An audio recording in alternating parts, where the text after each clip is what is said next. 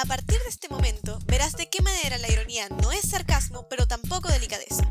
Bienvenidos todos a la ciencia del sarcasmo con Denis José Naranjo, José Rafael Mendoza y Julio César Castro. Con ustedes el día de hoy, Denis José Naranjo, desde la fría ciudad de Santiago de Chile, mi Instagram arroba naranjo.denis. Desde la cálida ciudad de Panamá, donde el clima se predice solamente viendo por la ventana, José Rafael Mendoza, Instagram arroba jmendo67. Y desde Caracas, Venezuela, la sucursal del cielo, pero también del caos y la contradicción, les habla Julio César Castro, arroba Julio César JJF en todas las redes sociales. Bienvenidos a la ciencia del sarcasmo.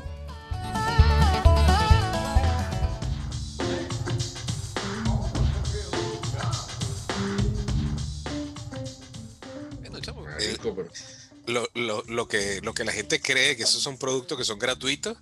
Mire, mi hermano, eso no es gratuito nada. Usted está pagando, pero está pagando con todo su El- perfil y todo su. Exacto, la, la diferencia es que el productor es tú. Claro. En estos días leí esa vaina, en estos días leí esa vaina y me quedé, verga, Sí, ¿eh?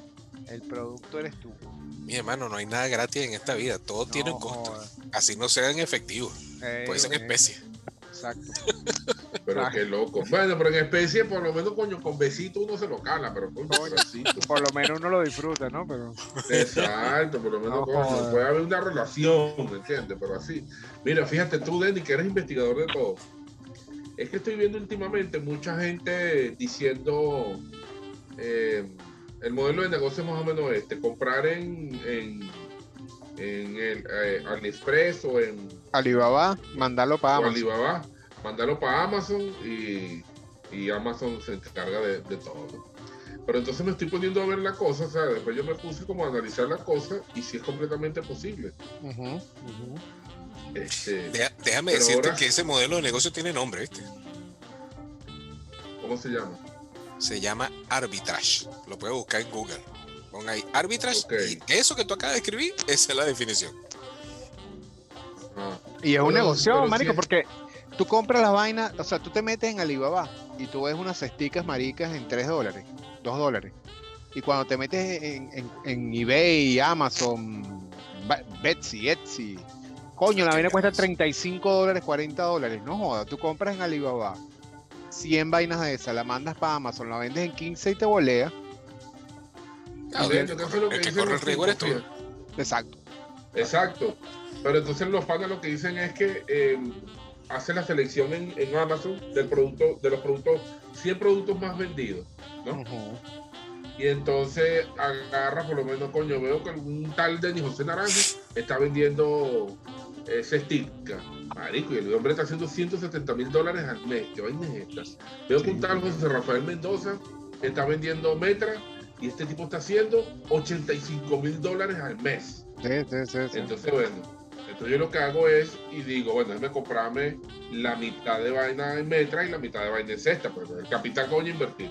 Lo que sí es que dicen los tipos es que Amazon no te va a recibir 20 artículos, Amazon te recibe 100, 200 Exacto. artículos, La inversión tiene que ser más o menos importante. Ya, bueno. Y entonces, Pero- bueno, en lo que en lo que tú dices a Amazon que eso le va a llegar, bueno, que hace todo el negocio con Amazon del, del Bio Box y todo el pedo, toda la vaina, este, Amazon te dice, Marico, quiero que sepas que agarraste un, un artículo de alta demanda que se vende muy bien, que me equipa ya que toco, toco, toco, toco, toco, toco, toco, toco. Como a Amazon le interesa su comisión, Amazon se encarga de toda la estructura algorítmica de ponerte el producto donde se vea la cosa. porque me- eh, Marico, pero si esto es tan productivo, ¿por qué? Porque esto no lo hace todo el mundo. Ah, bueno, déjame decirte por qué. Ahí vengo, ahí vengo, ahí vengo. a. Ahí vengo Déjame a explicarte, no una, no, no la razón, una de las razones. Una de las razones. Tú sabes que una de las vainas que cuesta más plata no es todo ese negocio que tú estás escribiendo. Una de las vainas que cuesta más dinero es el algoritmo de Amazon que le permite a una persona colocar en las primeras posiciones del listado el artículo que desea vender. Eso es propiedad intelectual de Amazon y no lo vas a conseguir en ningún lado. Tan es así que hay una serie de herramientas, una de las más populares es una que se llama Jungle Scout, que por supuesto es paga, este, que te permiten analizar los datos de Amazon.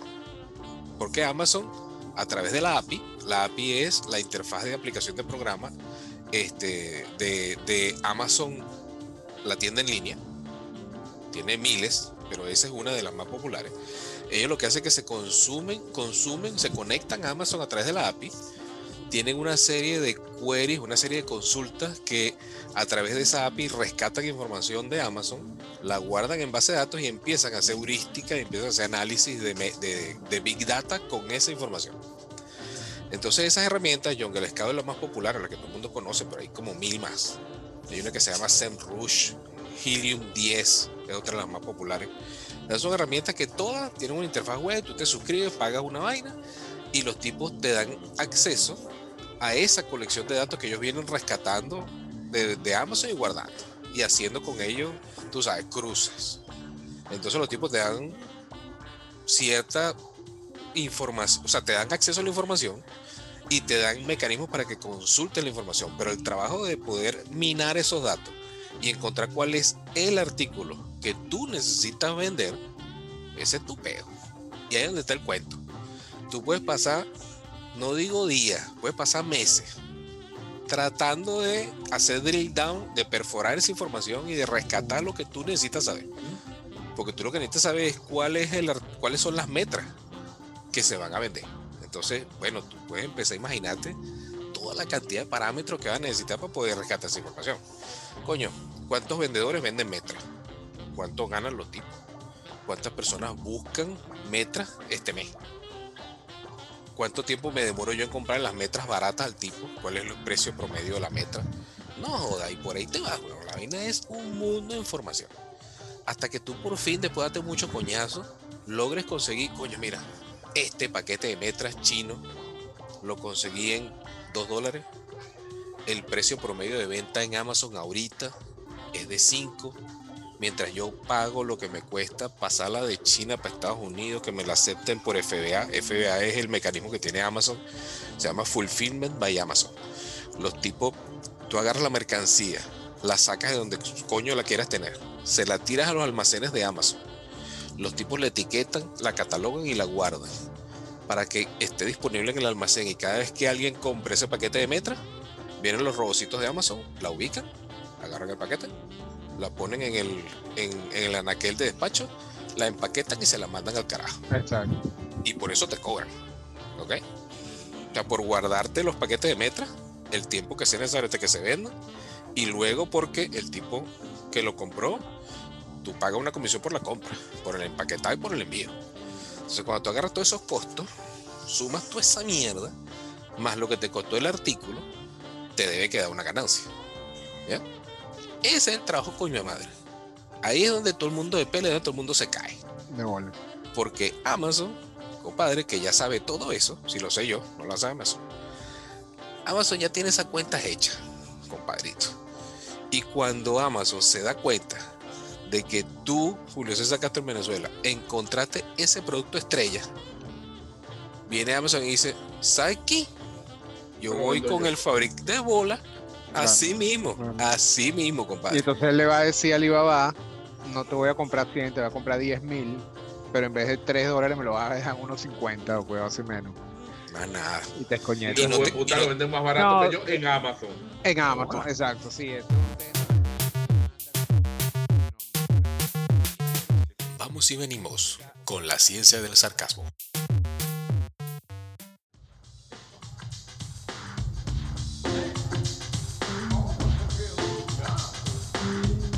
Los entendidos en la materia dicen que no hay otro desenlace para el Internet que la gratuidad, ¿saben, no? No creo, porque sería como decirte que el servicio de agua potable va a ser gratis o el de luz eléctrica va a ser gratis. Eso no va a pasar. A partir de este momento, el segmento político no existe lo gratis, brother. O sea, Nada. vamos a No llegar a un momento en que algunos vamos a pagar por el internet de otros. Pero gratis no existe. Exactamente, exactamente. Lo Eso, eso es que, como mira, la, la ilusión de la educación gratuita y, el- y, del, y del, de la medicina gratuita, de la salud gratuita. sí. de la salud gratuita. No, papito. Mira, Lo, lo más caro que hay son esas dos cosas. los que, los que, los que apoyan esa tesis es que llegará el momento en que ya este tema de, de- de- del 5G, del 6G, del 7G, del 5G, de, de si te escogí o no, este, va a llegar a un punto de, de tanta velocidad que va a ser como imposible la tabulación real. Va a tener que, va a tener que ser que casi ya un cobro simbólico porque Ujú. es casi imposible tabularlo. Esa es la, la- la- la afirmación que hace. Y entonces que no va a creo- quedar- Yo lo que creo es que sí vamos a llegar a, a- a la ubicuidad como Sí, se llega con pero- otros servicios. Vamos. O sea que tú. Eh, No, no, o sea, te lo digo es porque eh, ah, hablando, hablando a nivel mundial, ¿ya? Porque así como a nivel mundial, por ejemplo, el servicio de agua potable todavía no llega al 100% de la población, Exacto. igual va a Pero pasar es que con el tú te pones a ver, no es, no, es, no es tan importante el agua potable como la internet. No me- oh. ok, sarcasmo, ironía, Dame- me- mentira. Dame, dame un segundito, dame un segundito, José. Este, eh, Mundo, José Rafael Mendoza. conócelo, conócelo, Lo que, sí, lo que sí me he dado cuenta viviendo acá en Chile, que, que hay, o sea, que el acceso a Internet no es universal, pero es muy bueno y de buena calidad, es que el acceso a Internet de banda ancha es un habilitador de un montón de cosas. Claro, no, exacto. Claro. Por ejemplo, este, el hecho de que tú tengas acceso, acceso de buena calidad a banda ancha casi que con las redes celulares, Ujú, casi que en todas partes, ujú. habilita un montón de procesos y un montón de capacidades sociales brutales.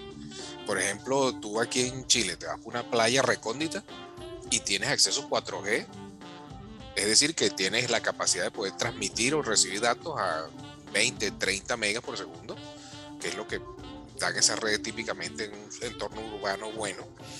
Y eso le permite, por ejemplo, al vendedor de, de- de pescado frito en un cuchitril a la orilla de la playa, tener un punto de venta y Ujú, poder pasar tu tarjeta de ujú, crédito, de débito ujú, y tener un tiempo de respuesta inmediato. Exactamente. Entonces, eso le permite a esa persona que antes no tenía esa capacidad, tenerla. Y eso es un habilitador. Sabes que ahorita que, que estamos hablando de esto, y, y me preocupa que nos estamos poniendo muy serios, pero me parece bien. Una, una cosa interesante que, que podemos ver de, de- Internet, y que efectivamente creo que fue un error decir que, que- que no iba a pasar cuando Julio comentó lo de la, la gratuidad, es que la Internet ubicua también nos lleva al tema de la oportunidad y que si las grandes, los grandes inversionistas se dan cuenta de eso, pueden incluso destinar parte de la ganancia a el financiamiento de la internet, porque ¿quiénes son los que se benefician de internet? Sea, Spotify, Apple, eh, Microsoft, eh, Amazon. eh, yo, yo no sé cuántos servicios por los que pagas tienes tú ahorita, yo, pero yo estoy seguro que si yo sumo, si yo le agrego 50 centavos más a lo que pago en suscripciones, pago la internet. No sé, porque también hay un tema de infraestructura, mantenimiento. No, lo que digo es que desplaces, o sea, en vez de cobrármelo a mí, ok, en vez de cobrármelo a mí, hagas algo así como que, mira, suscríbete a Disney Plus y, y tiene, tienes internet.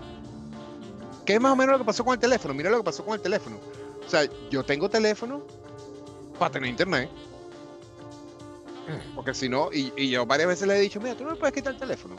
De, no, no, que eso viene, es el servicio que viene, porque es internet más, más la cosa, hasta televisión. dices telefonía fija. Telefonía fija, Como sí. CanTV. Exacto, exacto. Teléfono Bueno, fijo. Yo no tengo telefonía fija desde que llegué. Fíjate, Tengo cero. fíjate, fíjate. Y de hecho, aquí las líneas terrestres, las líneas telefónicas terrestres, si no han desaparecido ya por completo, pues no puedo asegurarlo, pero no Bueno, tengo el dato. Aquí no existen, aquí llega por internet. Ah, o sea, aquí en Chile, por ejemplo, hay más celulares que gente. La penetración aquí de telefonía celular es de 120 y tanto por ciento. O sea que cada persona tiene entre uno y dos teléfonos. Y dos teléfonos. Sí, sí. Yo, yo Entonces, creo te vas al promedio, al promedio neto, 1.2 teléfonos per cápita. Aquí en mi casa nosotros somos cinco y tenemos seis celulares. Uno para el negocio y cinco. Somos Exacto, cinco. exacto, exacto. Y ojo, y, y- y el precio, ah, y ojo, aquí la llamada telefónica tradicional, como tú y yo la conocemos, marcas el número y la sala de conmutación te enlaza con el teléfono de destino. Ujú. Se está eliminando brutalmente. O sea, ahora la llamada por WhatsApp, o sea, llamada por datos, es más común que la llamada normal. Y telefonía fija, Marta, y nadie tiene teléfono fijo.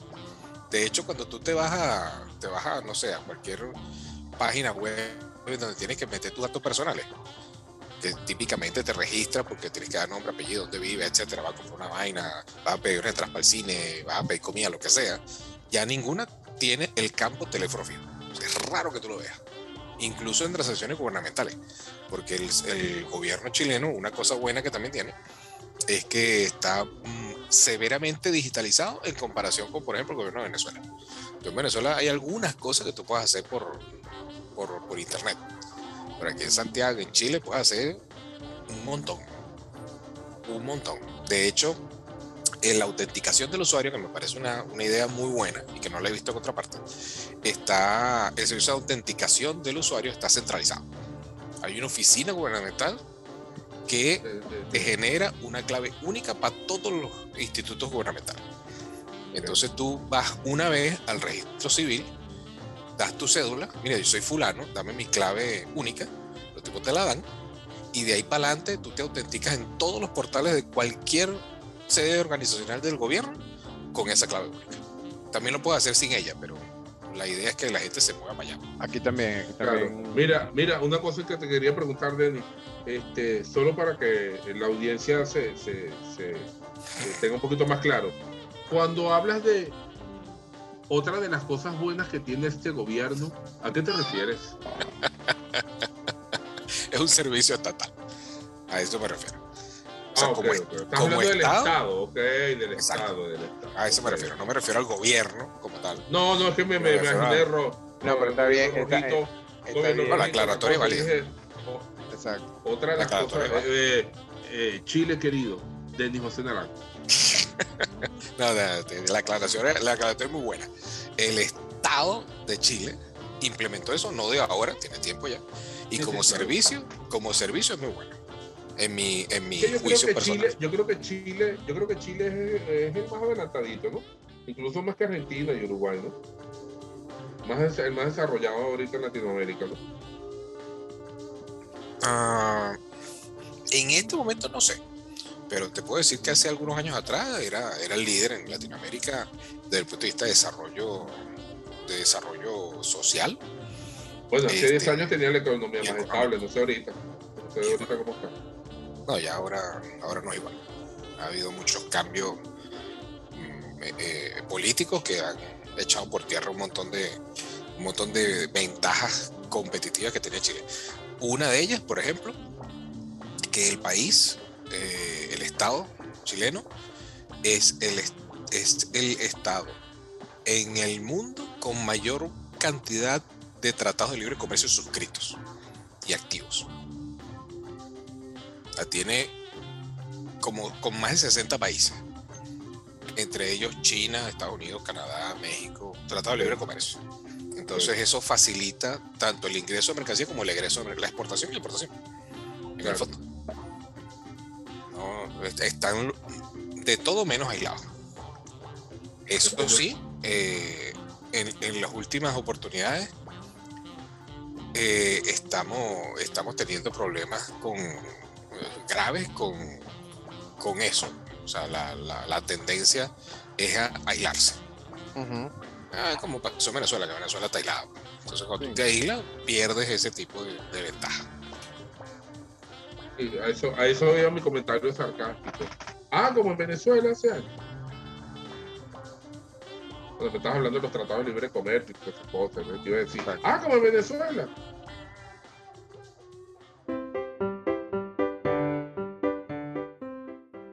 Chicos, ¿y cuál es su sarcasmo para este programa? Su sarcasmo del día. José, tú primero.